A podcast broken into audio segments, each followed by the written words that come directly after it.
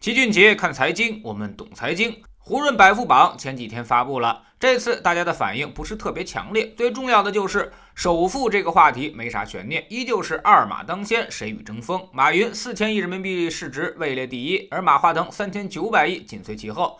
这两人的市值呢，在今年都飙升了百分之四五十。昨天呢，证监会也批准了蚂蚁集团上市，用不了多久，不出意外的话，这两人之间也将拉开差距。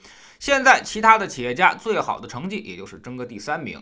这是新上榜的农夫山泉的钟闪闪。农夫山泉上市之后表现不俗，现在公司呢也是四千一百多亿港元了。而其中钟闪闪持股百分之八十四，所以它的身价极高，已经来到了三千六百五十亿元，排名第三。不过这种高持股、高身价的，一般波动都会比较大。所以他在这个位置待的未必会稳固。第四呢，就是顺丰的王卫，两千四百亿身价；恒大许家印也滑落到第五；美的的何享健，还有碧桂园的杨惠元滑落到并列第六；网易丁磊、拼多多黄峥并列第八。这里面说下黄峥，原来呢身价已经直逼二马了。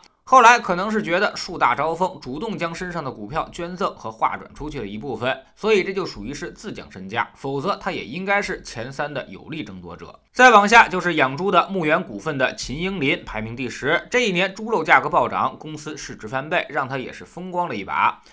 然后是酱油海天味业的庞康，海底捞的张勇，第十三名才是小米雷军和美团王兴，以及腾讯的 CTO，早期腾讯创业的五虎将之一的张志东。再往下是京东的刘强东和新希望的刘永好。这里边呢还有几个熟人，今年是跌的比较惨的。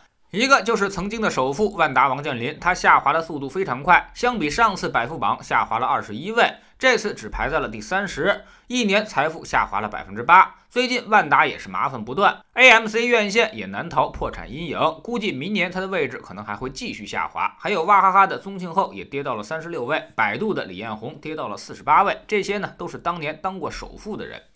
这次百富榜的门槛是四百五十亿人民币，绝大多数富豪都是五十岁以上的年纪，最年轻的呢是太平洋建设的严浩，只有三十四岁，一千三百五十亿身价，他属于是富二代，严介和之子，属于是子承父业的。包括三十九岁的杨慧妍也是这样。要说真正白手起家最年轻的，应该就属于是三十七岁的字节跳动的张一鸣了，目前一千一百亿身价，排名第三十名。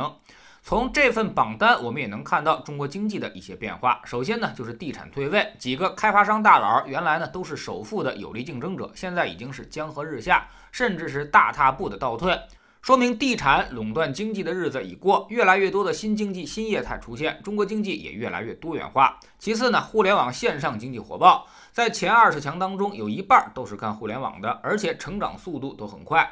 很多新上榜的富豪，大多也都是创业没几年，通过互联网实现了对于传统企业的弯道超车。比如拼多多、跟谁学、贝壳、好未来、Zoom，这些呢都是最近十年才出现的新公司。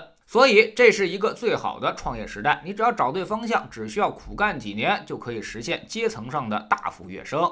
第三呢，就是制造业越来越多，这是中国经济的福音，而且是高端制造，比如什么锂电池、生物制药、电子元器件、消费电子、半导体等等，均有企业上榜，可见资本市场对这些高科技的东西还是很买单的。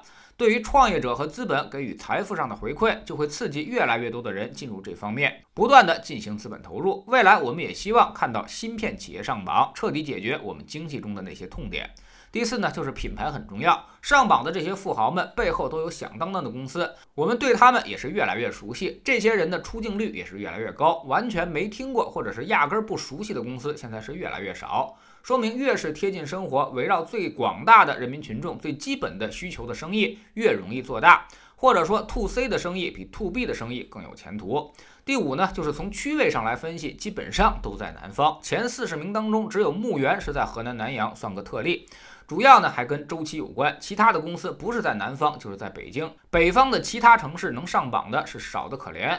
只有牧原股份在河南南阳，融创在天津，宝丰在宁夏，新奥在河北廊坊。如果总结一下，北方这些上榜的城市，基本上呢都是以资源型企业为主，大多数都是强周期行业，而新经济几乎都出现在南方，以广东和浙江最多。其实每年的百富榜都是一次中国经济的盘点。也给我们指明了方向和趋势。那么按照这个趋势，你在南方的广东和浙江去搞跟互联网和高科技有关的 to C 业务，解决绝大多数人生活中的那些痛点，就更加容易成功。即便是不创业，也该进入这样的企业去打工，更有前途。这就是未来的努力方向。而北方经济、房地产经济这些可能会持续的衰落。未来我们一定是北方穷，南方富，年轻人口呢不断向南方流动的过程。所以，如果你要想改变一下自己的人生，这些是必须要去把握的趋势。是任何时候都别忘了顺势而为，否则就是费力不讨好了。知识星球齐俊杰的粉丝群，我们每个交易日呢都有投资的课程。我们一直都在说，主动投资很难长期战胜市场，而一些简单的策略，其实跑赢市场指数的概率是相当大的，甚至能达到百分之一百。比如昨天我们就介绍了一个华尔街经典的狗股策略，它已经被证明十分有效，长期收益大幅超越标普五百指数。那么我们这里是否也有效呢？哪些基金可以实现狗股策略的投资呢？我们总说投资没风险，没文化才有风险。学点投资的真本事，从下载知识星球 P P 找齐俊杰的粉丝群开始。在这里，我们要让赚钱变成一种常态。老齐不但会给你鱼，还会教你捕鱼的技巧，让你明明白白知道钱到底是怎么赚到的。二零一八年，星球建立到现在，跟着老齐做投资的朋友，少说也赚到了百分之五十以上了。更重要的是，你自己已经在明显提高。知识星球老齐的读书圈里，我们正在讲《妙趣横生的博弈论》这本书。昨天呢，我们说到了什么是博弈论，为什么它号称是西方的《孙子兵法》，它能解决什么问题？这本书通过讲故事的方式，让你了解博弈论的精髓。当你遇到人生抉择的时候，可以看透事物的本质，不会迷失在人生的岔路口上。知识星球找老齐的读书圈，每天十分钟语音，一年为您带来五十本财经类书籍的精读和精讲。现在加入之前讲过的一百八十多本书，您全都可以收听收看。算下来，每本语音书呢还不到一块五毛钱。每天呢，只要坚持那么一点点，几年之后将迎来巨大的变化。读书圈和粉丝群独立运营也单独付费，千万不要走错了。苹果用户请到老齐的读书圈同名公众号里面扫描二维码加入，三天之内不满意全额退款，可以过来体验一下。